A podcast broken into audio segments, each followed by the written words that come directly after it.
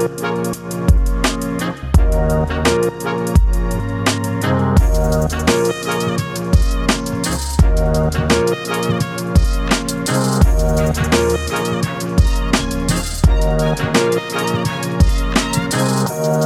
wir soweit?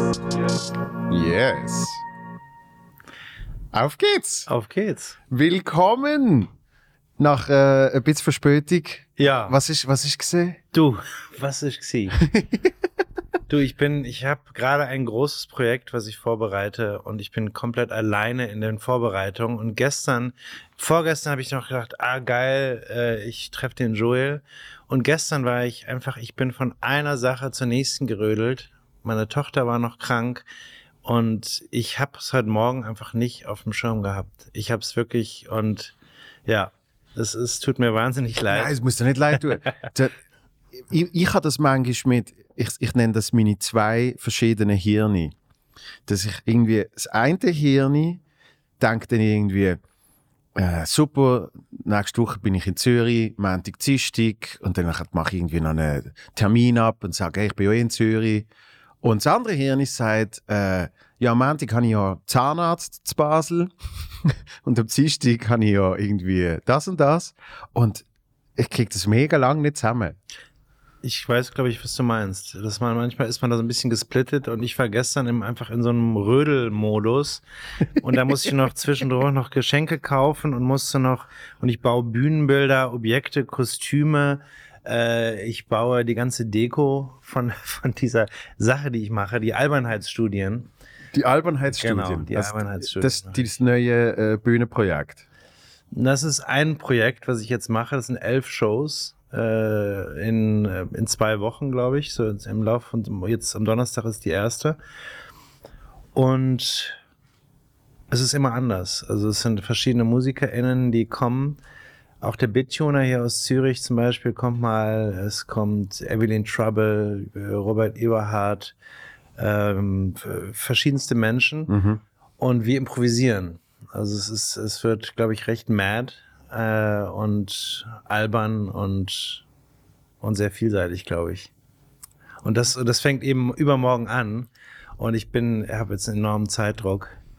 Und dann hast du ein perfektes Datum, ein perfektes Datum ausgesucht für heute. ja. Apple. Nee, ich finde es eigentlich, es ist ein perfektes Datum, weil gerade sehr, sehr viel los ist. Ja. Und äh, ich, und eigentlich ist es perfekt. Es war wirklich nur heute Morgen.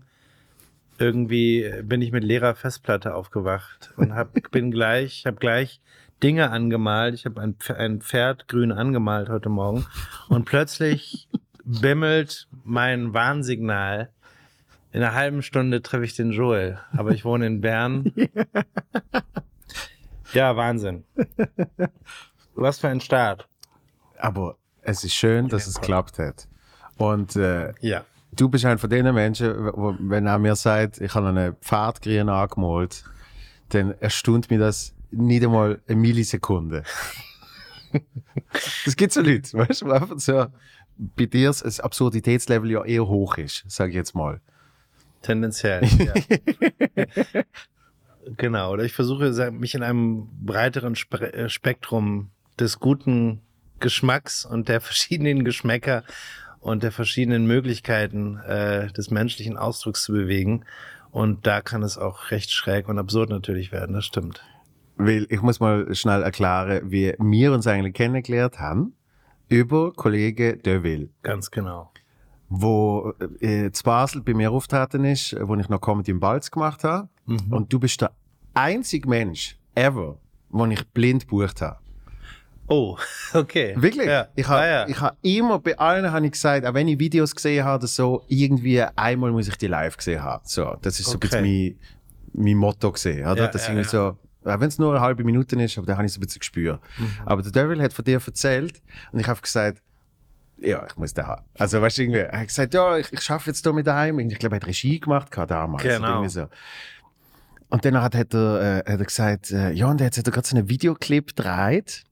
Ähm, und das ist das gesehen, wie will ich sagen, es ist eigentlich, es ist eigentlich Porn gesehen, aber nicht Porn. Threesome, ja. Der Threesome. Film heißt Threesome, ja. Und, und es ist ein Kurzfilm, Genau. wo drei Leute sehr, sehr angeregt, aber überhaupt nichts Sexuelles machen. Sehr angeregt sind, aber sie machen nichts Sexuelles per se, oder? Ja, Kann man das so beschreiben? kann man so sagen. Also sie werden. Gibt's, gibt's dann online? Den gibt's absolut. Kannst, kannst du da mal, kannst du da mal Christoph? Also YouTube, äh, ich weiß nicht. Oder Vimeo. So, Threesome Dolin müsste auf jeden Fall irgendwo auffindbar sein.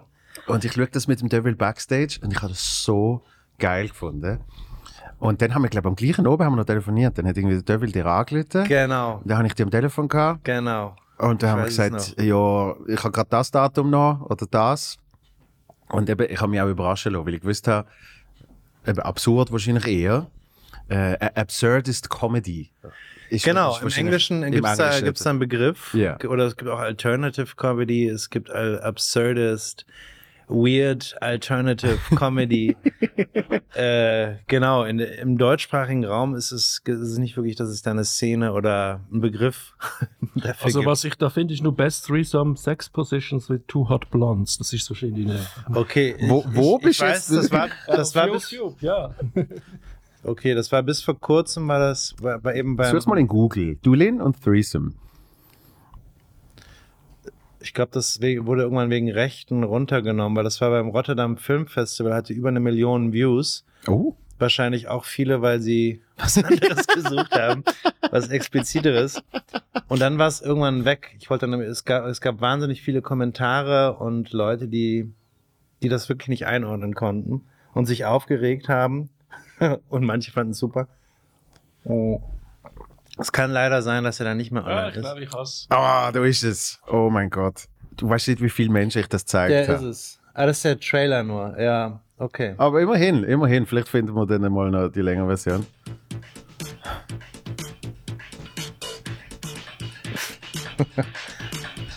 Franz Rogowski hier, der rechts, Ja. ist jetzt einer der großen deutschen Filmstars. Wirklich? Internationale Karriere, äh, hat sämtliche Preise gewonnen. Das ist wirklich so der erfolgreichste deutsche Schauspieler zurzeit. Im Au- international. Wow. Dann sucht man Videos von ihm und dann kommt das. Ich glaube, es kommt erstmal sehr viel anderes, aber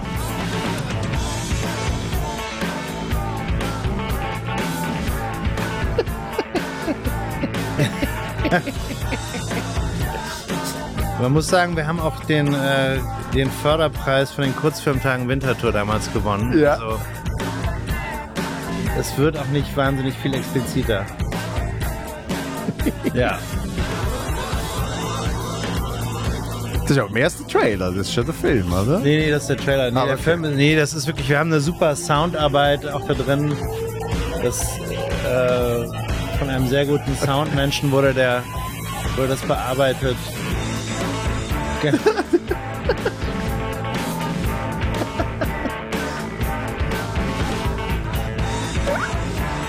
Genau, das. Also ich glaube, man, kann sich das einigermaßen vorstellen, oder? 13 years ago stand da. 13 Jahre ist das Ding schon, Wann hast, wann hast du das letzte Mal gesehen? Jetzt? ist schon länger her. Ja. Das hat jetzt auch gerade amüsiert. Ja, ja. Genau, er ist wirklich lustig, weil Franz Rogowski, mit dem ich damals einige Sachen gemacht habe, ist jetzt wirklich so eingeschlagen, internationale Karriere, das wie es selten bei deutschen SchauspielerInnen der Fall ist. Also es ist wirklich, hat jetzt, äh, ich weiß nicht, große Freiheit, was war das, Transit, der hat mit Terence Malick gedreht, hat also wahnsinnig viel gemacht. Und das war jetzt auch lustig, ihn nochmal in dieser, in der Rolle, ich glaube Stefan hieß seine Rolle. ja, Auf jeden Fall habe ich das Video gesehen und Okay. danach haben wir telefoniert und dann habe ich die gebucht. So.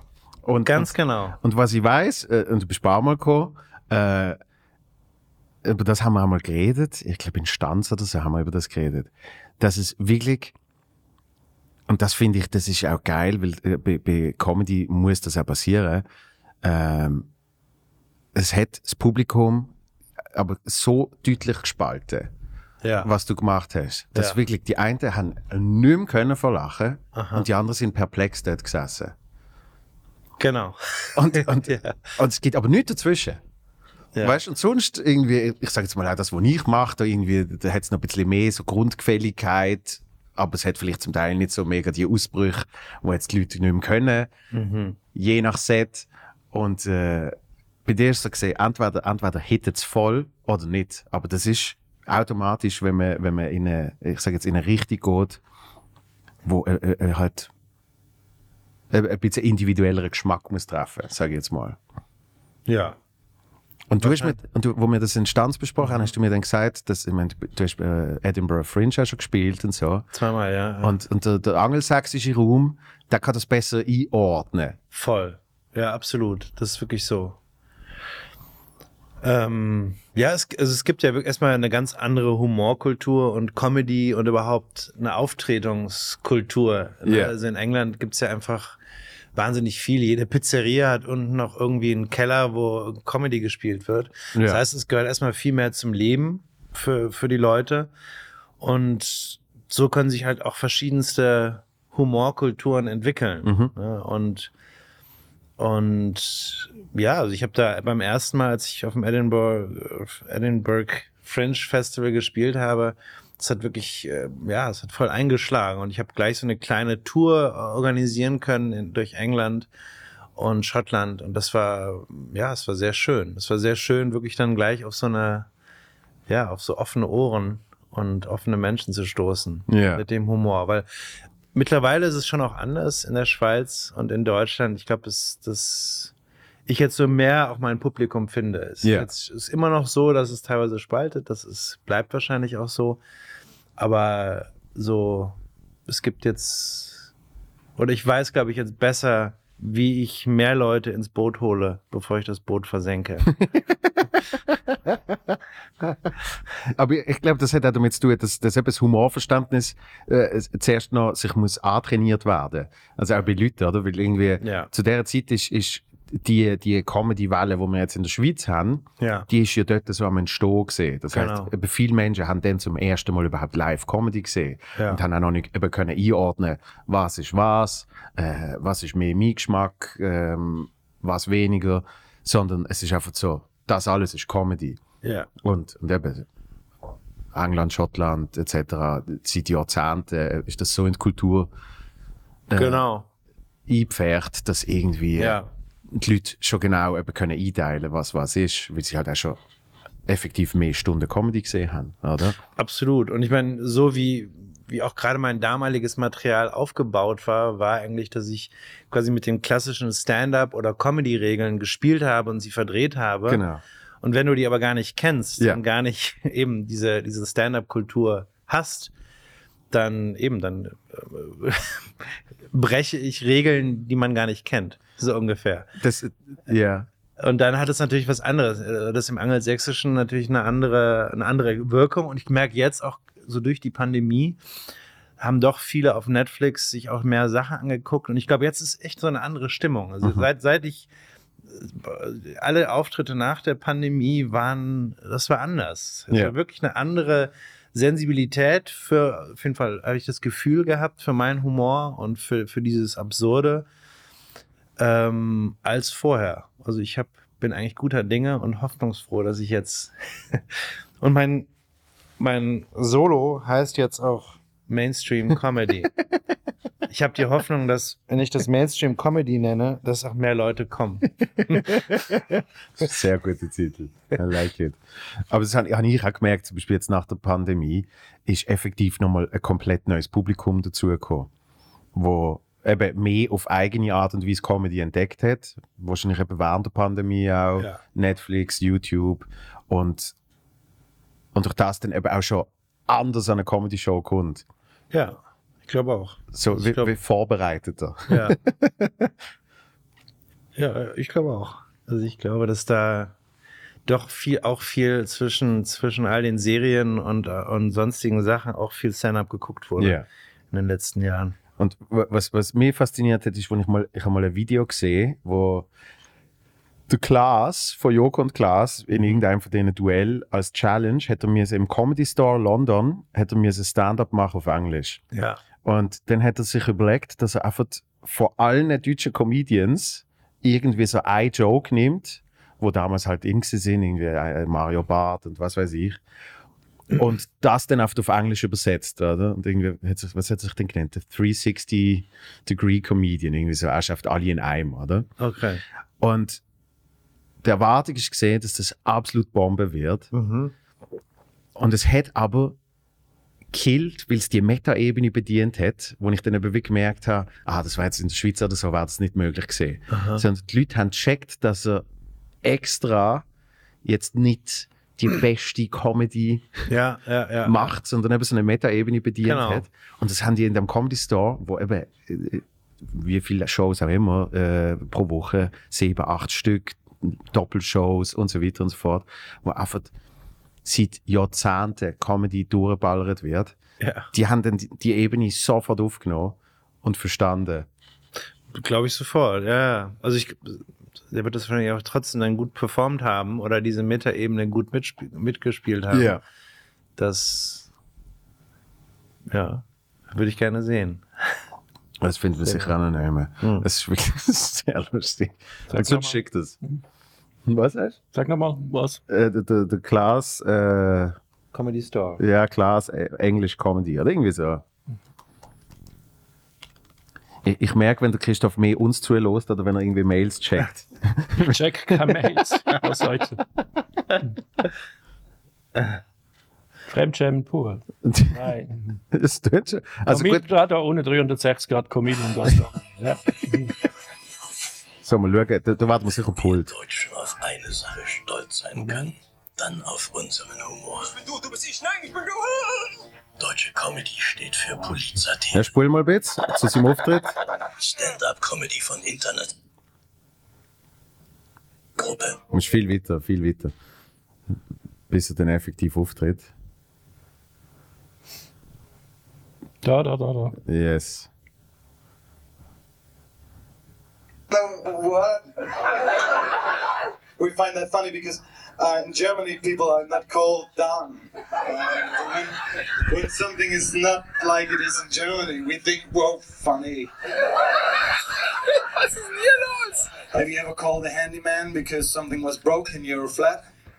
Yeah. Yeah, you know that. You know that.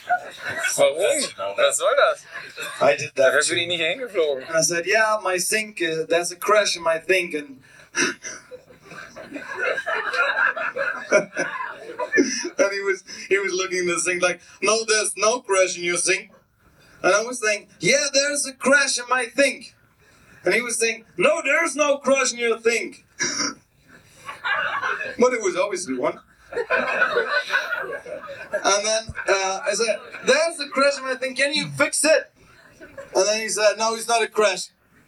I always kind of. It's a shadow.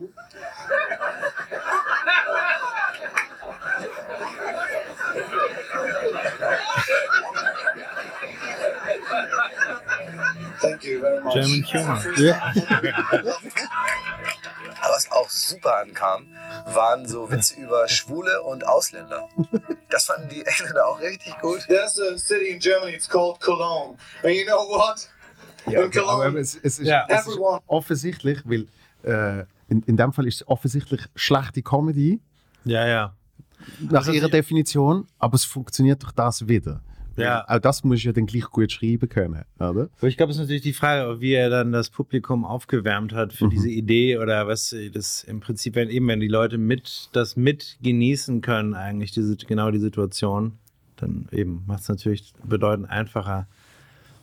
Und wenn, wenn du sagst, du hast jetzt, du hast jetzt äh, äh, Tools entwickelt, sage ich jetzt mal, um die Leute mehr in, ins Boot zu holen, bevor es untergehen lässt, machst du dann, machst dann eben so mehr Mainstream-Sachen zum Anfang und danach hat lässt es gehen. Mm, ja, so ein bisschen, das stimmt. Also ich versuche eigentlich so Sachen, die so ein bisschen so accessible Ja. sind, die man wirklich, ähm, die vielleicht mit halbwegs klassischen Humorregeln äh, arbeiten, ähm, am Anfang zu, zu, zu positionieren und dann langsam bröckelt es oder sich auch, weil ich wirklich immer so ein, das Interesse hatte, halt so die Humorstrategien auch zu wechseln Mhm.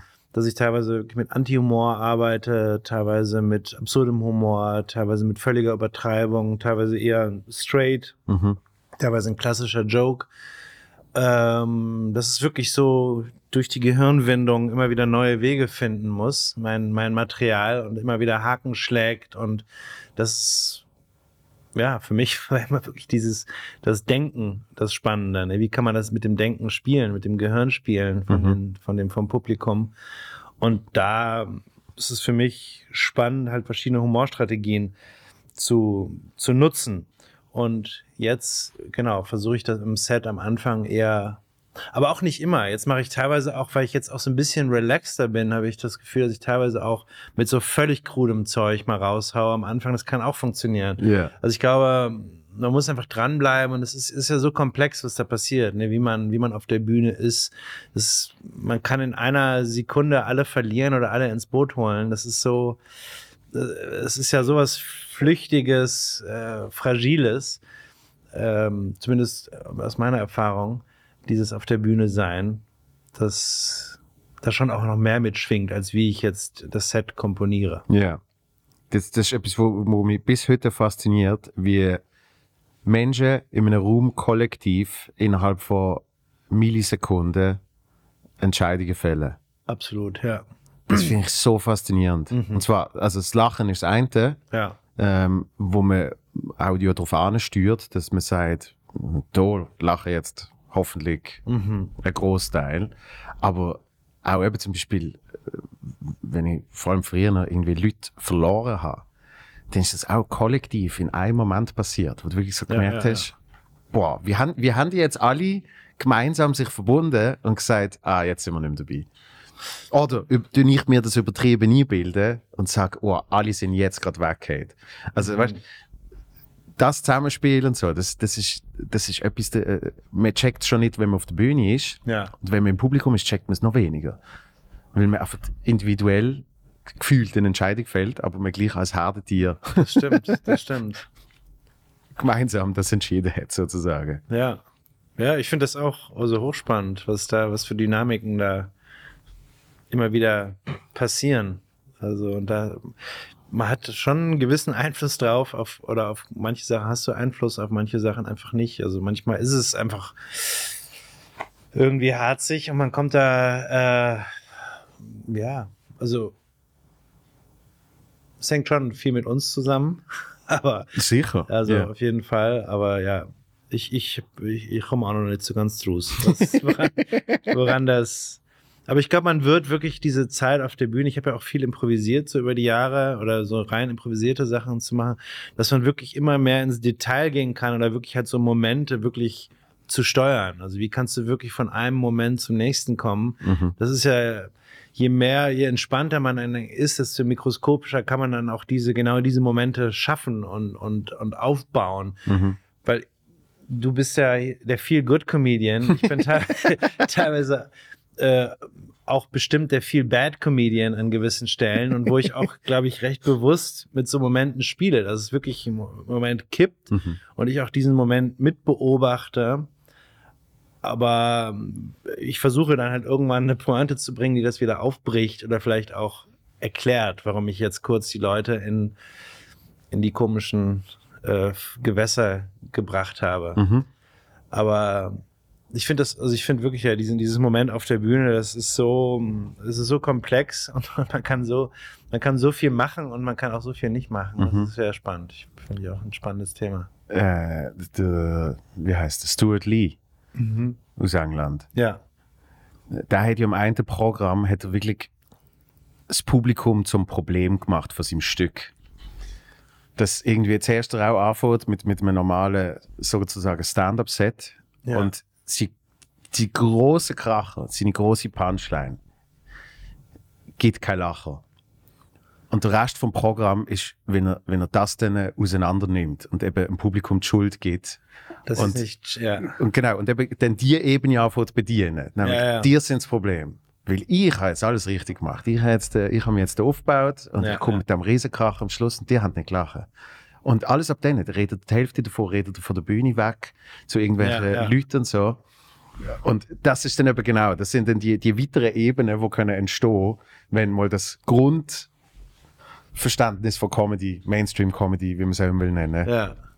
um Mit dem ist. Parasiter, ist es, nee. Er hat so ein ganz langes Bit auch mit, wo es nur um Parasiter geht.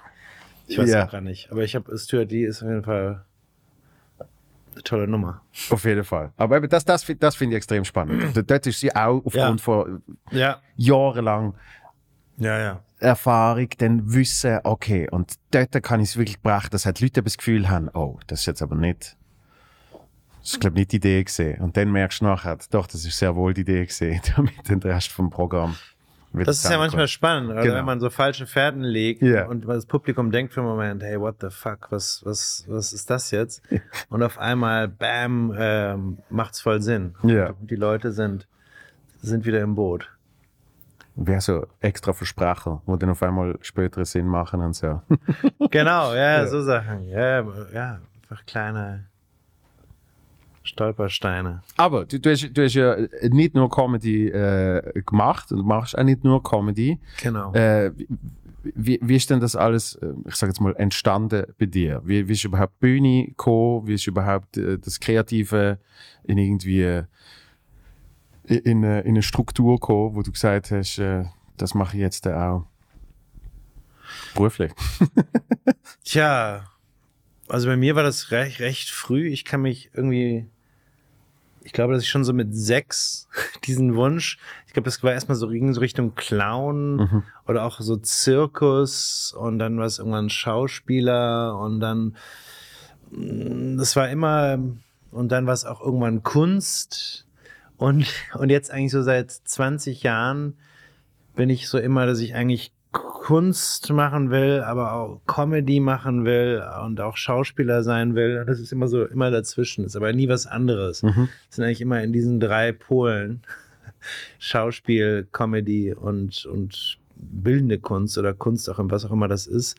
Aber im Zentrum ist für mich schon immer die Komik oder das Absurde oder der, Mhm. der Mensch an sich. Und da ist man halt schnell beim Komischen. Oder wenn man, ja. Und ich habe für mich so mit 16 ähm, habe ich wie so einen Schlüssel für mich gefunden. Ich habe da so, so eine, eine große ähm, eine große Gruppe gegründet. Äh, das hieß Royal Trash Entertainment. Also Davon, guter Name. davon wusste nur niemand was. Das war alles in meinem Kopf. Wir haben große Produktionen gemacht, aber die alle Produktionen waren in meinem Kopf. Und da habe ich eigentlich für mich so dieses, äh, dieses Spannungsfeld zwischen dem Banalen und dem Tiefsinnigen Mhm. entdeckt. Und eigentlich, wenn ich diese Pole mich sehr frei dazwischen bewege, ähm, dass da viel Komik oder dass das eigentlich wie so eine große Mine der Komik ist. Mhm. Und, und das war, und seitdem, dann habe ich die Dimitri-Schule gemacht, von 2000, als ich 20 Jahre alt war, für vier Jahre und habe dann immer mehr mich, ja, auf Komik spezialisiert. Und aber ich habe auch erstmal viel Regie gemacht, selber Stücke geschrieben, die auch eher so ja, zeitgenössisches Theater waren, aber immer mit einem gewissen mit einem Fokus auf Komik. Genau wie dieser Film Threesome ist auch aus einem Theaterstück entstanden. Ich hatte eigentlich eine Szene in einem Stück, wo die drei sich näher gekommen sind. Das war, da ging es um Internet auch. Das war noch halbwegs Anfang Internetzeit oder so Social Media Zeit. Und da, da war ein Chat-Roulette, gab's ja da, gab's damals diese mein Gott, ganzen, ja. diese, diese Zeit. Und da haben wir eigentlich dieses, dieses, ich frage, was ist Nähe in Zeiten des Internets, ne? Das ist jetzt aber auch schon, ja, 14, 15 Jahre her. Und, und da sind halt, aber eben, es, die Komik war immer im Zentrum. Und jetzt, und ich wollte auch immer auch Schauspieler werden und hab, aber mich hat diese ganze Schauspielbusiness, äh, ja, irgendwie auch ein bisschen angewidert, dieser Fleischmarkt mit Castings und Agenturen anschreiben. Das hat mich immer so ein bisschen abgeschreckt, dass ich das wie so irgendwann gesagt habe, hey, fuck it, kein Bock. Oder und dann habe ich aber meinen Workshop, der Banalität und Tiefe heißt, mal an der Hochschule für Film und Fernsehen in München gegeben. Und eine der Studierenden war Sabine Koda, eine Regisseurin, die mich dann für ihren ersten Film gecastet hat, wo ich irgendwie die vierte Hauptrolle gespielt habe. Und daraufhin hat sie mich dann für ihren Abschlussfilm in die Hauptrolle äh, verbannt, den, wo ich einen Komiker spiele, einen erfolglosen, depressiven Komiker, der jetzt äh, eben jetzt, jetzt gerade rauskommt. Wir sind Mhm. jetzt nochmal Max Ophüls Preis Ende Januar in Saarbrücken und waren jetzt da Filmtage Hof, internationale Filmtage Hof. Und das, ja, fand ich auch, fand ich auch sehr schön. Am, am 22. Januar kommt noch ein Tatort raus, wo ich einen, einen jugendlichen Liebhaber mit Doktortitel spiele. Wirklich? Ja, Äh, welche Stadt? Ludwigshafen. Ich, ich, ich habe schon lange nicht Tatort geschaut, muss ich ehrlich sagen. Ich auch. Ja, okay. Ich, ich, hab- ich gucke vielleicht alle zwei Jahre einen Tatort. Jetzt habe ich ein bisschen öfter, weil ich jetzt Ja. eben einige dann kenne, die da in den, in diesen Tatorten Kommissare sind, äh, dass ich mich dann zwinge, einen anzugucken. Aber jetzt werde ich dann doch auch mal mir den angucken müssen. Aus Eitelkeit. Ich habe zwar immer Dortmunder Tatort habe ich immer geschaut und, und Tukur habe ich immer geschaut. Die habe Hm. ich sehr gut gefunden. Aber äh, so, so, eben so, so nerdy, dass ich dann weiß, ah, welche Stadt, welche Leute Ja. genau sind und so. Da bin ich, Ja, ich- Aber das ist ja eigentlich für, ich sage jetzt, der deutschsprachige Raum ist Tatort, ist ja, ist ja schon ein von den Top-Stempel, wo man überhaupt kann haben. Ja. Ja, also der Regisseur war, der war eben in diesem ersten Film, den ich da mitgespielt habe, von der, von der Regisseurin, da war er die, er die Hauptrolle gespielt. Das ist eben Tom Lass, der ist also auch eben Regisseur und Schauspieler. Und halt, so hat er mich dann auch eingeladen zum Tatort. Das war eigentlich sehr schön, weil wir sehr entspannt gedreht haben. Es ist ja ein Riesenset bei Tatort mit sämtlichen Menschen, die da rumwuseln. Aber da ich ihn so gut kannte, war das für mich irgendwie so eigentlich einfach absolute Entspannung. Ja. Da. Und das ist, glaube ich, bei der Filmarbeit immer das Wichtigste, dass man eigentlich, dass die Kamera zwar irgendwie einem neben der Nase sitzt, aber man eigentlich genauso entspannt weiterlebt wie vorher. Oder das ist, glaube ich, das Wichtigste. Und wa- was ich, was ich annehme, ist, äh, wenn, wenn das Budget auch größer ist, was ich bei keinem Film oder bei keiner Serie kann behaupten, die ich jemals gedreht habe, äh, dann, dann hätte man vielleicht einmal noch die Viertelstunde länger für eine Szene Zeit. Der Druck ist immer da, der Zeitdruck, Hm. aber man hat nicht, man müssen es in einer halben Stunde durchhaben. Ja, also ich glaube, es gibt dann schon einen sehr rigiden Zeitplan und Ja. da, da sind wir auch immer drin geblieben. Ja, also wir, wir, sind, wir haben das, wir haben recht entspannt durchgedreht und ich glaube, dabei gab es jetzt nicht viel, wo wir noch tiefer äh, irgendwie schürfen wollten und das nicht konnten oder Ja. sowas, sondern wir konnten das immer machen und, und das war, war gut so. Wenn, äh, wenn für die im, im Kopf die Komik das Zentrale ist, äh, das, das kenne ich von mir, dann habe ich auch bei äh, eher ernsten Sachen, wo ich, wo ich gespielt habe, habe ich dann halt trotzdem immer irgendwie noch probiert, den Humor reinzubringen. Ist, ist, das, ist, ist es bei dir jetzt auch so gesehen? Hm, Naja, also erstmal für- in beiden Rollen jetzt wurde ich ja gebucht für auch eine gewisse Komik. Mhm. Oder, aber ich wurde auch für eine, Tra- also für eine Tragikomik Ja. gebucht. Das heißt also, jetzt gerade in dem Spielfilm spiele ich äh, eher sehr straight. Also ich spiele, ich habe keine lustige Spielweise oder Mhm. sowas. Ich bin, ich bin sehr nah an, an etwas, ja, authentischem dran, würde ich jetzt mal behaupten. Mhm. Ähm, aber die Figur, was sie macht, ist halt teilweise sehr komisch und teilweise absurd oder aber, aber es ist oft auch tragi tragisch. Ich habe einen Selbstmordversuch äh, in dem Film und, und, und viele, ja, zu, Zusammenbrüche und die muss man natürlich dann da, da darf man nicht an Komik denken. Ja, Oder wenn man gerade, ich meine, aber ich finde halt, die Komik entsteht halt auch dadurch, indem ich halt auch das Ernste halt wirklich ernst nehme. Und äh, dadurch wird die Komik, die Komik dann für mich auch stärker. Mhm. Also wenn ich jetzt, wenn alles so ein bisschen so einen leicht komischen Ton bekommt, wird es für mich, oder wenn ich das jetzt machen würde, würde das wahrscheinlich nicht wahnsinnig lustig sein. Ja. Ich glaube, es ist stärker, wenn ich halt wirklich dann teilweise in, in, in eine Tragik oder in, eine, in, eine, in was Ernstes oder was Sensibles gehe. Ja. Dann kann, glaube ich, der Moment später, wo ich völlig albern bin, auch besser funktionieren. Aber ich, ich denke, dass grundsätzlich bei so richtig guten Komödien, egal wie alt sie sind, äh, bis heute ist ja die, die zentrale Figur von der Komik ist ja eben dann meistens straight, auch in der Spielweise und alles, Hm. weil eben alles drumherum schief geht und erst dann ist es lustig. Also, das habe ich als Kind irgendwie schon Ja. gelernt, wo ich äh, nackte Kanone geschaut habe. Ah, klar. Und Leslie Nielsen, das einfach so trocken, egal was, Ja. es ist alles selbstverständlich, egal was er macht und egal was drumherum passiert, Ja, ja, ja, ja. er spielt es weg, oder? absolut. Und ich habe das mit meinem Vater damals gesehen und irgendwann hat er, hat er Pause gemacht und hat gesagt, darum ist das so lustig, weil da lachte niemand über ihn, dass das jetzt gerade passiert ist. Ja. Sie sind alle so, mhm, ja, und weiter geht's, oder? Und irgendwie Ja. ist hinter schnell ein Haus explodiert oder was weiß ich. ja, und ich glaube, es, es braucht Pink so Panther Er- dasselbe, also es zieht sich dann wieder durch das durch, oder? Ich glaube auch, es braucht wie so eine Erdung. Oder weil zum Beispiel auch bei Monty Python ist ja super albern gespielt, Mhm. aber gleichzeitig haben die so echten Schlamm und echte Hühner, die da rumgackern. Ja. Es ist so total gegroundet. Ja.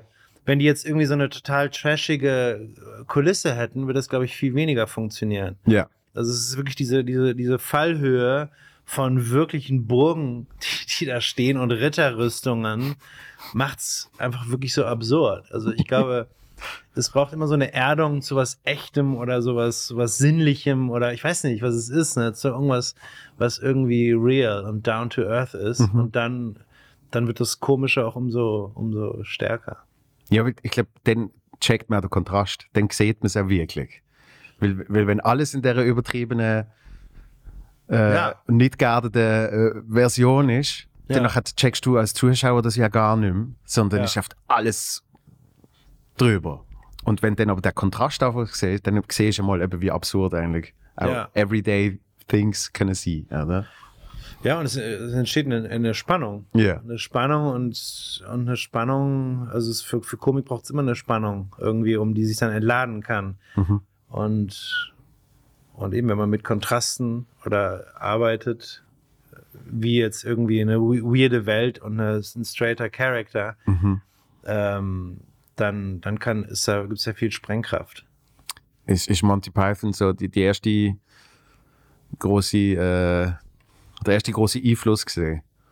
Oder Nee, Inspiration? erstmal, erstmal glaube ich eher so Chaplin, so die ganz, Ah, ganz klassischen oder äh, ja, Chaplin war wirklich so am Anfang sehr äh, Monty Python natürlich, äh, aber auch dann Helge Schneider mich schon sehr beeinflusst und vor allen Dingen äh, Andy Kaufman ähm, yes. ist natürlich der, ja, der auch für, für mich halt, ja, ein großer Meister gerade halt in dieser, in diesem Spannungsfeld ist von, von was sehr echtem, berührendem und was total absurdem. Mhm.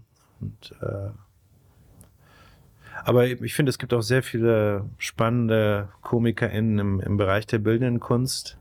Zum Beispiel in der Schweiz, Roman Siegner, finde ich, ist ein großer Clown. Ich weiß nicht, der Explosionskünstler Mhm. und äh, oder im, im amerikanischen Paul McCarthy, so ein Künstler, der, die ich wahnsinnig lustig finde. Und das fand ich auch immer sehr inspirierend. Äh, Ah, der, der Italiener, wie der? Äh, Basso. ah, Leo Bassi. Äh, Bassi. Genau. Bassi. Das ist, ja, das ist ja der Liebling vom, vom Devil, zum Beispiel. Ah, ja, ja. Leo Bassi, genau. Der kommt auch aus so einer Zirkusfamilie. Ja. Alter, altes, glaube ich, über Generationen waren die im Zirkus. Ja, ja, so. Der ist so irgendwas zwischen Performance-Kunst und Comedy. Mhm. Und das finde ich auch in England eigentlich das Schöne, dass es da sowieso, es gibt zwischen Performance-Kunst und Comedy gibt es eigentlich wenig Berührungsängste erstmal Mhm. und auch es gibt nicht so Mauern. Und in ja. Deutschland oder im deutschsprachigen Raum habe ich das Gefühl, zwischen eben der Hochkultur und der Unterhaltungskultur, da gibt's echt nach, gibt's wirklich so große Mauern. Und, Mhm. Oder teilweise. sogar- Also Comedy ist für viele einfach mal ein Schimpf, Schimpfwort. im Ja, ja. Oder einfach, das ist einfach irgendwie ein Larifari, lustig, haha. Und aber vom Potenzial her ist es ja, kann es ja alles sein. Es ist ja auch Mhm. wirklich eine Kunstform, wo man halt über alles reden oder alle, alle Register ziehen kann. Das Spannende ist, dass, äh, ist dass man in dieser Kunstform noch die Unterscheidungen macht. Also das fängt irgendwie an mit äh, Kabarett und Comedy, was im angelsächsischen Raum einfach das Gleiche ist, Ja. ähm, wo eben das nicht unterschieden wird. Satiriker. Äh, und, ja, genau. Ja. Äh, wird dort schon eine klare Einstufung gemacht und aufgrund von der dann auch, ist es jetzt, äh, ist es jetzt eine Unterhaltung oder, oder ist es jetzt eine gehobene äh, äh, gehobene Kunst oder allein dort schon und irgendwie dann hörst du von Österreich, wo selbst wenn du klassisch amerikanisch Stand-up-Comedy machst, muss aufs Plakat noch Kabarett, weil sonst auf niemand kommt, oder? das, das, ist, das ist der Stempel, was es dort braucht. Und ja, ich, ich finde auch, wir machen dort viel mehr Unterscheidungen, dass irgendwie Ja. die Leute sich nicht können vorstellen dass auch mehrere Sachen möglich sind. Innerhalb von einem Set, innerhalb Ja. von, einem, von einem Oben. Das, Ja, das, ist, das ist zum Beispiel eben mein Ziel mit Comedy im Balz. Oder? Und darum habe ich gefunden, ich, ich buche ich buch alle möglichen Leute immer wieder. Ja, ich hätte auch. Sehr schön. eine Mixed Show soll sein. Ja. Wo man sagt, es gibt nicht langweiliger als äh, vier äh, 25-jährige Stand-Upper rein, wo alle über Sex reden. Zum Beispiel. Ja, ja, also ja. weißt du, dann brauchst du keine Mixed Show. Ja, ja, ja, das stimmt. Ja. Sondern dann hast dann hast du wirklich auch äh, eben eher clowneskes Zeugs gehabt und, und dann vielleicht auch mal äh, Zaubermusik. Äh, also oft alles, wo eben die Komik verbindet, oder? Ja. Weil, weil es gibt ja Leute, die dann zum Beispiel sagen, Zauberei an sich finde ich oft immer scheiße. Und dann sagst du, ja, aber es gibt zum Teil die besten Comedy-Nummern Ja. in der Zauberei. Ja. Wo, die Zauberei ist einfach noch, ist einfach noch das kleine Gimmick dazu. Aber die Ja. ganze Story, die erzählt wird, äh, und das Timing und so weiter und so fort, das ist, das ist 1A Comedy Absolut. mit Sternli. So, Ja. das finde ich schon spannend. Ja, also ich, ich, ich würde mir da auch mehr, mehr Free Flow äh, zwischen den Bereichen, Disziplinen, zwischen den ja, Humorbereichen wünschen. Ja. Aber ich habe das Gefühl, es passiert auch. Ich glaube auch, ja. Aber ich- ich fahre ich fahr jetzt so neuerdings die Strategie, dass ich mehr auch so auf Musikorte, Mhm. ne, weil eigentlich Musikorte haben alles, was wir brauchen. Die haben Licht, die haben Ton, Mhm. die können Mikrofon anschließen.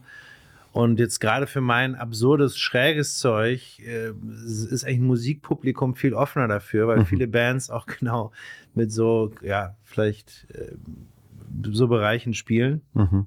Und das, ja, ich glaube, das äh, bis jetzt ist das sehr, sehr, sehr schön eigentlich genau in diesem. Mhm. Ich habe jetzt in der Turnhalle in Bern und ich und in Biel im Atomic Café, das auch, die sonst so Konzerte haben. Mhm. Jetzt im, im Mai bin ich im Helsinki zweimal. Und das ist ja auch ähm, ein Musikort. Mhm. Ich glaube, das ja, wird, wird, wird auch gut passen. Der, der, der Moritz Neumeier hat, hat so in, in Deutschland so richtig angefangen. Ah ja? Weil er eigentlich, er er ist eigentlich nicht der klassische Weg gegangen, was es in Deutschland schon gegeben hat, mit irgendwie Domix-Shows und dort und dort, Ja. sondern er hat eigentlich immer so abgeranzte äh, Punk-Schippe hat er angefragt und gesagt, hey, ich mache Stand-Up-Comedy und ähm, eben so vom Gedanken gut her, habe ich das Gefühl, könnte das passen. Ah, das ist gut so, ja. Und danach hat es irgendwie 30 Leute gekommen. Und danach hat es ein halbes Jahr später wieder gegangen und dann sind 60 Leute gekommen. Und das ist die klassische Geschichte. Ja. Aber, aber das hat mir, wo, wo er mir das damals erzählt hat, hat mir das die Augen geöffnet, dass du eben nicht auf den klassischen Wegen kannst sein, wenn du nicht etwas Klassisches machst und erwartet, dass dann das Publikum dich findet, sondern dass du halt wirklich mehr zu deinem Publikum musst. Ich glaube, das glaube ich auch. Also ich, da bin ich jetzt auch wirklich auch dran, wie so neue Ja. Wege und Strategien zu Ja. entwickeln, um, um ja auch direkter mit den Leuten zu kommunizieren oder irgendwie wie, ja, und, und neue Orte zu finden. Weil auch, ich meine, in der Schweiz gibt es ja auch jetzt nicht so viele Möglichkeiten. Ja, ne? ja. Also und die Kleinkunstorte, da bin ich eben, habe ich wirklich sehr schlechte Erfahrungen gehabt, Mhm. oft mit, mit Auftritten, wo wirklich dann richtig viele da gar nicht einsteigen konnten. Und das muss man sich ja auch dann auf die Dauer nicht immer antun. Und jetzt? Aber das ist bei mir auch so gesehen. Da, bin ich an, an die klassischen Theaterort, äh, eben auch Kleinkunst und, und Ja. so. Und, und habe Stand-up-Comedy gemacht zu einer Zeit, wo es ein paar schon gemacht haben. Es ist jetzt Mhm. aber noch nicht so als Begriff noch nicht bekannt gesehen. Oft ist mir erklären, was du überhaupt machst. Ja. Und ich habe gemerkt, es gibt, es gibt keine Synergie, weil die Leute wollen nicht das sehen, was ich mache. Ja. Und äh, ehrlicherweise will ich ja nicht, dass die Leute da sind. Also, ja. Ja, ja, voll. Und, und, Voll. und, und mit dieser Info, die ich von Moritz hatte, habe ich dann wirklich so, habe ich angefangen zu dann so kleine Bars und Clubs und so. Genau. Ähm, und dann sind wir die angegangen. Und das sind jetzt zum Teil etablierte Stand-up-Orte, wo Ja. wirklich so, ja, das funktioniert. Vier, fünf Mal im Jahr haben wir eine Stand-up-Comedy-Solo-Show von der Person, von der Person. Und, äh, und dort ist dann das Publikum zusammengekommen. Und lustigerweise Oh, kann, genau. ich, kann ich jetzt äh, wieder an Ort spielen, wo eben vor acht Jahren, zehn Jahren null funktioniert haben. Aber glaub ich dort ist jetzt ja, äh, ja. das Publikum, wo mit mir zu dem Ort mitgegangen ist. Und ich bin nicht zum normalen Publikum, was sonst an dem Ort ist. Oder? Yes. Und da, Yes. das, das finde ich extrem äh, wichtig auch, dass, dass man das irgendwie merkt und, und eben auch probiert, weil man kann immer irgendjemand stehen und sagen, hey, kommt endlich. Ja, ja. Oder man kann sagen, da, wo die sind, da komme ich jetzt an. Oder? Ja, also ich, das, ich glaube, das ist, ist eine, eine sinnvolle Strategie. Auch einfach, ja, einfach zu spielen. Ich glaube, das Wichtigste ist einfach zu spielen und wie Gastgeber zu sein oder einfach Leute, dass Leute kommen können und eher, eher einfach mal spielen, als auf irgendwelche großen Bühnen zu hoffen, Mhm. sondern lieber eben genau in einer Bar oder einfach mal einfach zu organisieren und zu spielen. Ja, aber ich finde es einen guten Aspekt äh, zu sagen, bei der, bei der Musik ist eher das Verständnis dann für so etwas rum. Weil eben, das weiß ich auch noch, wo wir damals geredet haben, hast gesagt, für, für Kleinkunst ist es oft zu fest Comedy gesehen. Genau. Ja. Und, und für Comedy ist es zu oft Kleinkunst äh, nicht fassbar gesehen. Genau. oder? Und das ist spannend, weil du bist. Ja, und in der Musik ist es so scheißegal. Ja. Hauptsache es knallt oder Hauptsache es funktioniert. Aber ob das jetzt, äh, ja, und ich, ich singe auch teilweise Lieder äh, oder ich, äh, ja, also das, das, ich glaube, das, das ist, das Publikum ist auf jeden Fall sehr offen in, in, in einem Musikkontext. Und mal schauen. Also ich freue mich auf jeden Fall hier auf Zürich, auf, aufs Helsinki Ja. und wir werden es sehen. Ja, aber das, das zei zeigt auch, dass es oft äh, am Blickwinkel liegt. Also äh, je nachdem, was du erwartest, Hm. Ist dann das Ergebnis völlig anders, obwohl du genau das Gleiche gesehen hast. Und wenn du jetzt mit einer anderen Erwartung das wärst schauen, Ja, war das Ergebnis auch ein anderes geworden. das glaube ich auch, ja. Meine wahrscheinlich die Lieblingsnummer von dir, die ich, wo ich äh, gesehen habe, ist gesehen, wo du, wo du äh, ein Bild versteigerst. Ah, der Björn. Ein Pferd, genau. Spielst du die noch? Ähm, die habe ich jetzt schon wirklich lange nicht mehr gespielt. Äh, genau, das Bild zeigt ein Pferd. Ja. Das heißt Björn, ist 17 Jahre alt. Genau, so, so fing das an. ja, Und es, Ja, sieht- aus, es gemacht. sieht aus wie eine Kinderzeichnung ja und du willst es versteigern im Genau. Publikum. genau. Und im Normalfall will es niemand kaufen Ja, und dann musst du halt noch mehr abpreisen. genau. Und dann gehe ich ein bisschen ins Detail, was es mit diesem Pferd auf sich hat. Und das ist dann doch ja, ja, recht absurd, ja. Ich glaube, ich glaub, zu Basel hat mein Vater es dann gekauft. Wirklich? Ich glaub, Wow. gesagt. Ich glaube, zwei Shows du geschaut. Eine davon bist du gesehen Ach, und dann hat er das Bild gekauft. ach. Der, Das ist ja sehr schön. Björn in dem Fall. Sehr schön, sehr schön. Ja, ich habe, ich habe, ich weiß auf jeden Fall von vielen Menschen, wo das jetzt irgendwo im, im Flur oder im, auf dem Klo oder irgendwo hängt, weil ich das ja wirklich über die Jahre dann einige Male versteigert habe. Mhm. Was, äh, was mir Wunder nimmt bei dir ist, wenn du, wenn so viele verschiedene Projekte hast und wie überhaupt die Projekte entstehen, im Sinn von, kommt eine Idee und dann sagst, jetzt mache ich so ein Projekt und dann nachher geht's los. Weil für mich, so wie ich schaffe, ist, ist alles mittlerweile in einer sehr klaren Struktur. Ist aber eigentlich auch schon immer gesehen, weil ich immer von dem Solo-Programm geträumt habe Ja. und gesagt habe, okay, was muss ich machen, dass ich ein Solo-Programm habe? Ich muss genug Material haben, ich muss ein Datum haben, wo ich es kann performen und, und dann habe ich das erreicht.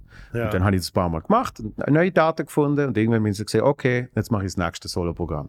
Und das ist für mich äh, absolut äh, sehr, sehr binäre äh, Arbeitsweise. Ja. Solo-Programm und das nächste Solo-Programm und das nächste Solo-Programm. Aber du hast, du hast Ja. eben sehr, äh, ich sage jetzt, fluide Projekte, wo irgendwie äh, ja, ja, anders entstehen das stimmt.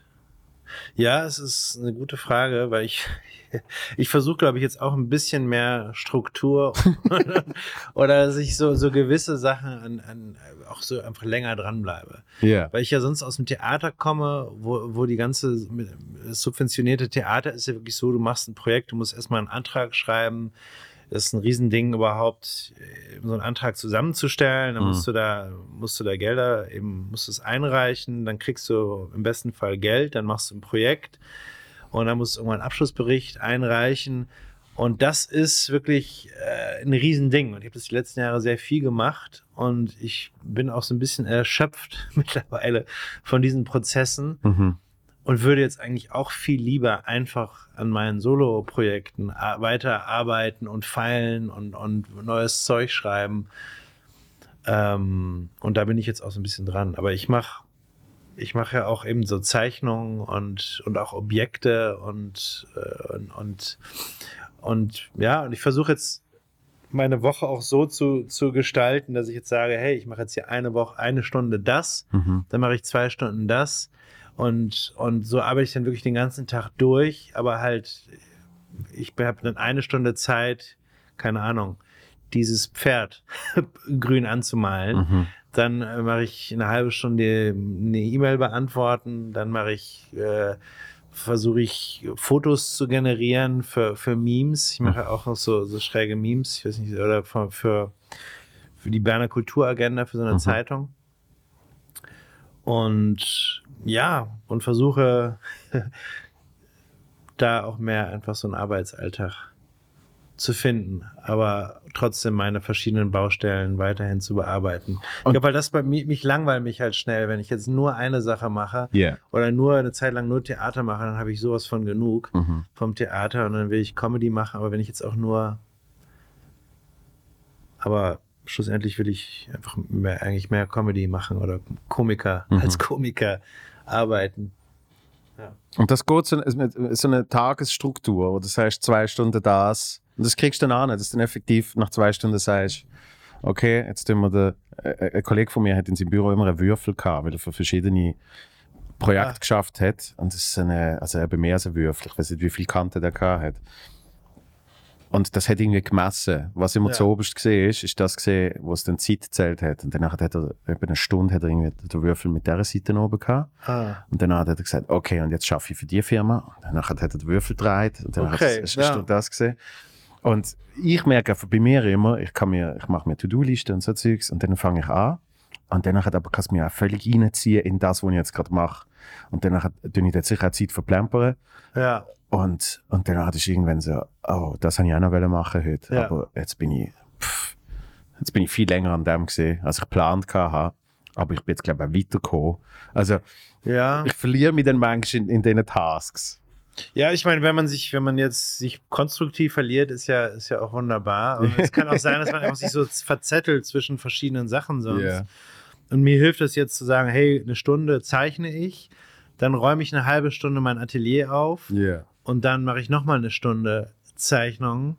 Dann hilft, dann kann ich auch, wenn ich in der halben Stunde, wo ich rumrenne und aufräume, arbeite ich ja trotzdem weiter. Ja. Aber ich muss mir wie, aber ich mache jetzt einfach dann was anderes.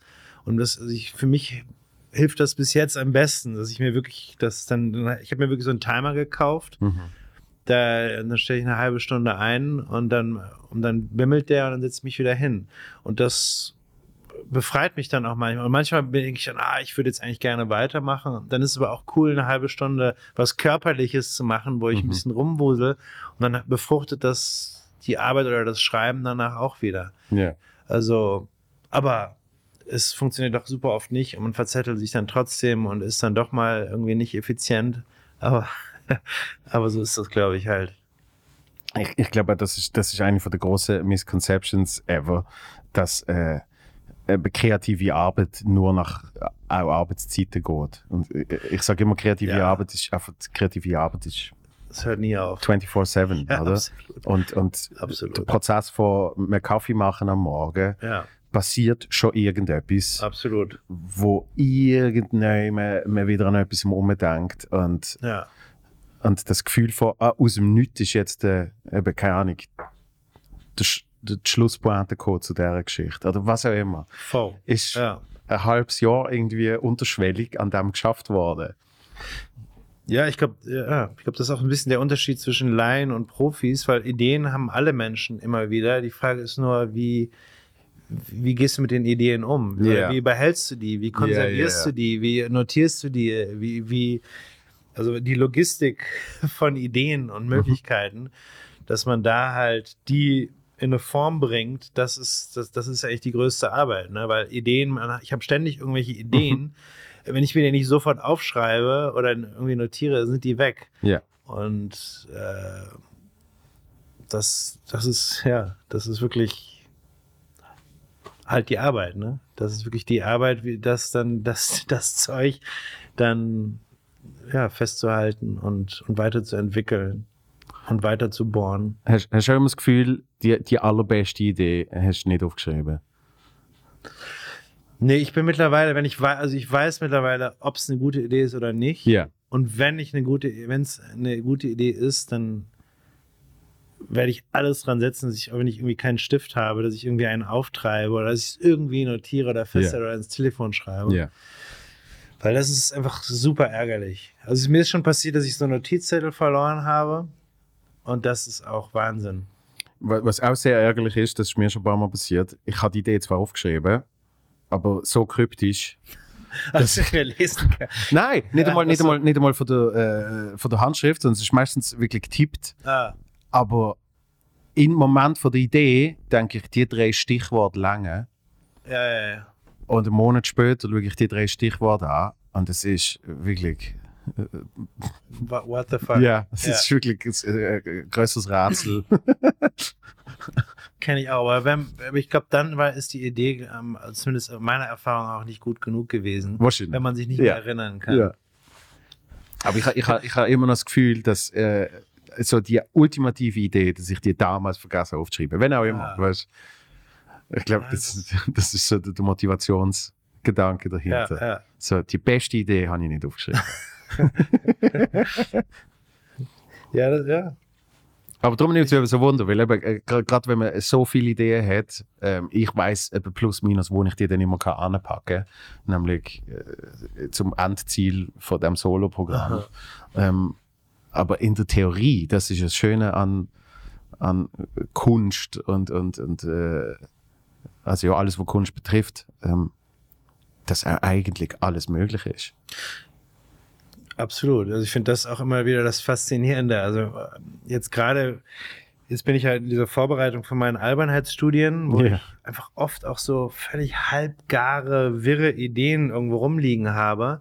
Und dann auf einmal mit so einer Dynamik, dass ich übermorgen muss das fertig sein, ist so ein ganz kleiner Twist noch dazu. Und auf einmal ist es so, ah, irgendwie so, hat es einfach mal so eine totale Klarheit und ist irgendwie geil. Mhm. Aber es ist so, aber es ist auch, wenn man wirklich nur irgendwie was völlig Absurdes, ja, auch ein Objekt oder ein Kostüm oder irgendwas, Ja. auf einmal hat es so eine Klarheit. Und das finde ich auch immer wieder faszinierend, wenn ich auf einmal wie so, ein, so eine, eine Dramaturgie oder eine Idee in irgendwas erfinde oder finde, wo ich nie gedacht habe, dass das Kunst oder Humor werden kann. Ne? Weil es ist- das ist jetzt irgendwie ein Glas, was rumsteht, verbunden mit einem anderen Objekt, auf einmal, ah, jetzt ist das was ganz Neues. Ja. Und das ist ja wirklich die Freiheit. Und, und dann auch immer eine eigene, wirklich eine Logik zu finden, dass dieser Witz oder dieser Humor dann funktioniert. Funktioniert das über ein Wortspiel oder funktioniert das eher durch einen ganz klaren Geschick äh, Aufbau von einer Geschichte Mhm. oder funktioniert es eben, weil es völlig absurd ist? Das sind ja immer andere Logiken und da muss man auch ganz klar in diesen Logi Logiken bleiben. Du kannst nicht irgendwie was Absurdes, äh, einen absurden Witz erzählen, der aber dann eine ganz klassische Pointe am Schluss hat. Ja.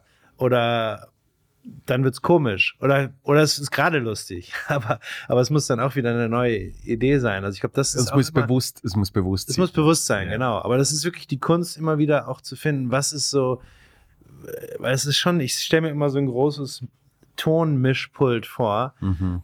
Weißt du, wo, wo du irgendwie Ironie-Button oder Absurditäts-Button, wie laut werde ich, wie Mhm. sehr übertreibe ich. Und jeder Witz oder jede Humorstrategie braucht dann die eigenen Regler, ne? Und Ja. manche, manche, manchmal ist es geil, voll aufzudrehen ein, bei manchen muss die Ironie eher bei eins bleiben oder, Mhm. oder manchmal übertreibt man nur ein ganz bisschen, weil wenn ich jetzt, wenn ich jetzt drei übertreibe, ist es gut, wenn ich fünf übertreibe, dann ist es, ist Ja. es over the top und so und das, das ist immer, immer spannend, diese, das ist ja auch wirklich was sehr Musikalisches oder was Feines, Mhm. da die richtige Temperatur und die richtige, ähm, ja, die richtige, das Volumen zu finden. Ja, und vor allem, vor allem bei, bei, dem, äh, bei dem Kalibrieren, Ja. sich bewusst sein, wie fest man es kalibriert und irgendwie auch den Kontext sehen, eben wie du sagst, in welcher Struktur man jetzt auch gerade ist, oder? Ja. Weil irgendwie, das weiß ich noch, also die ersten zwei, drei Programme, ich hatte dann zum Teil, ich hatte dann zum Teil einen Joke gehabt, und ich fand, ah, ich weiß, der ist gut, aber er funktioniert nicht. Und, und dann schraubst, schraubst du an dem rum und dann hat das Gefühl, aber jetzt ist der, der Joke an sich ist jetzt eigentlich schwächer als vorher. Mhm. Und dann irgendwann merkst du, aha, da ist einfach am völlig Falsch falschen Ort. ja. Und dann voll, ja. nimmst du den raus und dann irgendwann siehst du so, oh, da stimmt der Kontext, da stimmt eben Yes, die Temperatur. yes, yes. Und wenn der dort ist, ah, jetzt Bam. funktioniert er. Ja, voll. Und das, das, das Zeugs, das ist, eben, es ist äh, äh, eine Wissenschaft, wo keine ist. Das ist so geil. Das ist oft, du kannst, Ja, ja. du kannst die zu Tod, eben, kannst zu Tod studieren, so Zeugs. Voll. Also es ist ja, man ist ja auch wie so ein Chemiker oder sowas. Ja. Wenn du halt gewisse, wenn du zu viel von irgendwas oder irgendwas zu früh oder beim Kochen Ja. irgendwas zu früh machst, Ja. du kannst nicht die Sache erst in den Ofen tun und dann aufgehen lassen. Oder weißt du so, du musst es erst aufgehen lassen und dann in den Ofen tun. Ja. so ungefähr. Und dann macht es auf einmal voll Sinn und denkst, yeah, bam. Und manchmal können natürlich auch Sachen, die eben wieder bewusst deplatziert sind, Mhm. kann es spannend sein. Aber ich glaube, also voll. Ich habe ich hab so viele Beispiele auch, wo ich einfach auch Witze einfach lange falsch platziert habe. Und ich dachte, ich kenne das total gut. Und ich dachte, hey, ist doch ein geiler, geiler, aber hat nicht funktioniert. Ja. Weil der Witz davor schon zu absurd war, Ja, ja, dass er dann eigentlich der Witz eigentlich die gar nicht die richtige eben Absurdität bekommen hat, Mhm. weil der, weil davor viel extremere Sachen waren. Und wenn ich es aber jetzt am Anfang, mehr am Anfang tue, hat es auf einmal die richtige, eben, das ist so eine richtige Tuning. Das, das habe ich, hab ich im, im jetzigen Programm habe ich das gehabt bei einem Teil, wo ich verschiedene, verschiedene Teile habe zu einem Thema. Und, und äh, dann habe ich halt mal eine Struktur festgelegt und dann schaust du immer wie wenig auf den Ablauf. Und irgendwann habe ich dann auch dort so ein bisschen frei auf eine Reihenfolge vermischen. Oder? Und dann merkst du auf einmal, oh, schon nur, schon nur Ja. der eine One-Liner, eins weiter vorne, ist gerade halb so stark. Absolut, ja. Und das ist, das ist, äh, äh, äh, macht so viel aus. es ist ein Mikrounterschied Ja. auf der ganzen oben vor irgendwie 80 Minuten oder so. Aber es ist eine ganz kleine Verschiebung und eben, es ist schon alles wieder anders. Und dann merkst du, ah, und das, was dann danach kommt, zwei, drei später, ah, das ist auch nicht so stark. Und irgendwie so, so, so Nuancen, die Absolut. so viel ausmachen. macht richtig viel aus.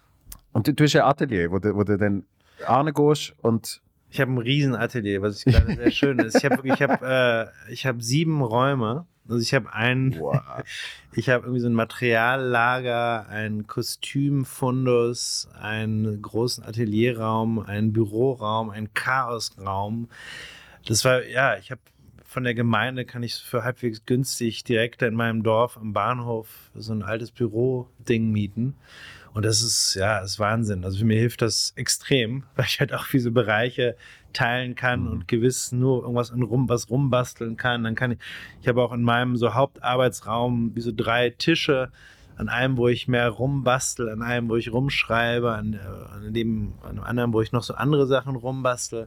Und so kann ich dann auch zwischen diesen Tischen rumjonglieren. Mhm. Und ähm, ja, also ich brauche, für mich ist das für viele Sachen super wichtig, äh, ein Atelier.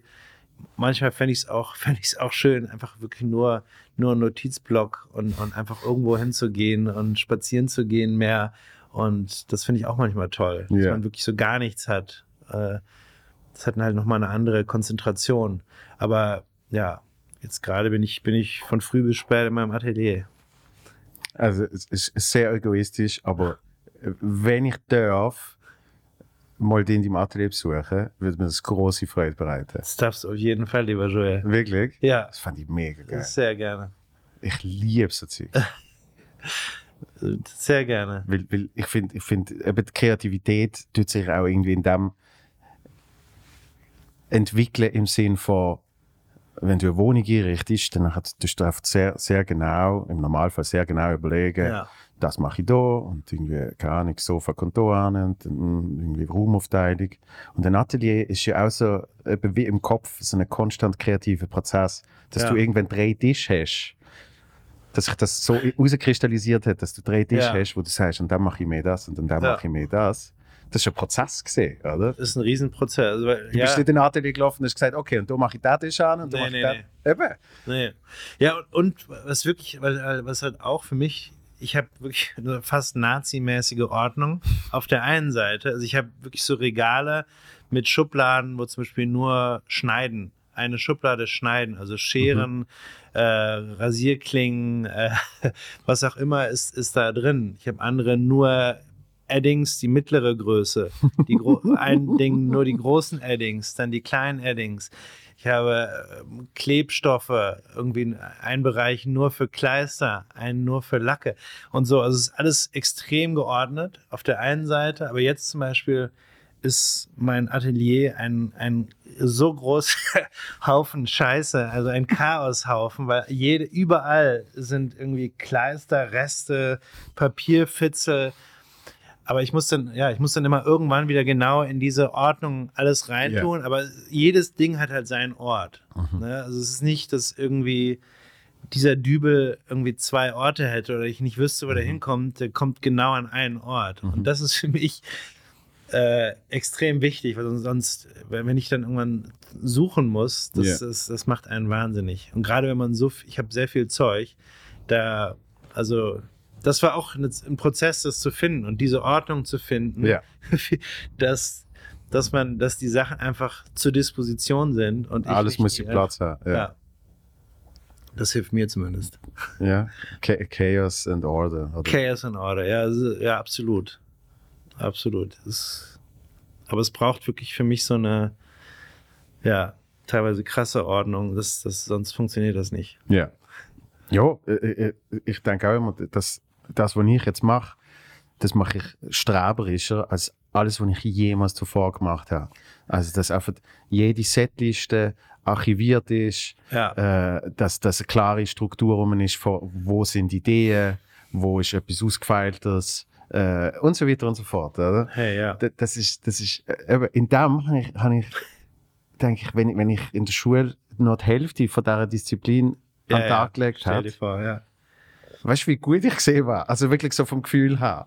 Ja. Und äh, Aber ich meine, Papiere, also Papiere ist ja schon ein, also Papiere, das heißt Notizpapiere, Rechnungen, Verträge. Also wie, wie kriegt man das geordnet? Ne? Ja. Das, das, das muss man auch. Ich habe da auch so Schub, so, so Ziehschränke, wo man die Sachen reinhängt, weil ich auch so ordne, das muss alles schnell greifbar sein. Und da gibt's auch eben ein, eins nur Setlisten, eins nur und dann und genau. Und spannend ist, man lernt das, man lernt das selber, learning by doing. Ja. Also Es gibt kein Buch, wo man sagt, so. Es so gibt viele ordentlich- Bücher, Ja, aber ob das dann für einen Eben, funktioniert, aber, ist es ist so individuell. Absolut, ja, ich glaube auch. Also viele Sachen, die bei anderen super funktionieren, funktionieren überhaupt nicht. Und das ist echt ein Prozess, bis man bis man es irgendwie schafft. Wie kann man sein sein Mind Ja. bändigen und besten wie das Beste, den besten Playground zu bieten, dass man irgendwie funktioniert Ja. und, und kreativ ist und gleichzeitig halt diese Ordnung hat oder das die Disziplin hat, das ja zu bändigen. Ja, weil dann, dann ja auch die Kreativität kann entstehen. Weil, weil die Kopf sich nicht noch muss damit beschäftigen eben, wo habe ich jetzt, äh, wo habe ich jetzt die Share an? Genau. Oder noch schlimmer, man sieht die Share nehmen und denkt immer, ah, ich sollte schon lange einen Platz finden für die. Dann ist einfach für die Millisekunde ist das Hirn einfach wieder weg gesehen Genau so ist es. von dem Grundtask, wo irgendwie ist, Genau so ist was es. entsteht jetzt. Oder? Ja. Sehr faszinierend. Ja, aber deswegen habe ich jetzt auch immer wieder so eine halbe Stunde, die ich einrichte, um genau die Dinge Ja. wieder an ihren Platz zu bringen. Dann renne ich und teilweise tue ich mir Kopfhörer drauf, höre Musik und lauten Techno und baller dann einfach eine halbe Stunde, renne ich eigentlich durch mein Atelier Ja. und tue die Schrauben wieder hin, wo sie hingehören, tue den, die Sprühdose wieder hin, wo sie hingehört und, und so weiter und so fort. Und dann und dann hat man auch wieder, ist man auch Körper, weil man ein bisschen sich bewegt hat, auch ist das Gehirn wieder anders drauf Mhm. danach. Mhm. Das ist Wahnsinn. Wir sind, äh, wir sind zeitlich Oh ja. äh, langsam aber sicher am Ende. Äh, es ist mir eine riesen Freude gesehen. ebenso. Und ich entschuldige mich von Nein, ganzem Herzen, wenn es zu spät kommt. Nein, äh, die, die, wie ich so oft sage, das Hirn von jemandem zu picken, finde finde ich so faszinierend. Und äh, so, so sehr Stand-up-Comedy liebe, alle haben äh, eben ähnliche, immer bisschen andere, aber ähnliche Prozesse und so. Ähm, und einfach so eine, so eine, so eine Kreativhufe wie du bist, im positiven Sinn, äh, zu erforschen, finde ich sensationell. Darum vielen herzlichen Dank, bist du da gewesen. Äh, dir, wirklich eben schon immer Fan gesehen. Schon ab dem Video, den jedes Mal, wenn ich die live gesehen habe. Und äh, ich- hoffe, wir treten bald wieder mal zusammen auf. Und, Sehr gerne. ich komme auf jeden Fall äh, eins von deinen nächsten Projekten äh, schauen. Würde mich sehr freuen. Alles Liebe, viel Erfolg. Tatort schaue ich auch wieder mal. Cool. Danke, Christoph. Und äh, all the best. Bis bald. Peace.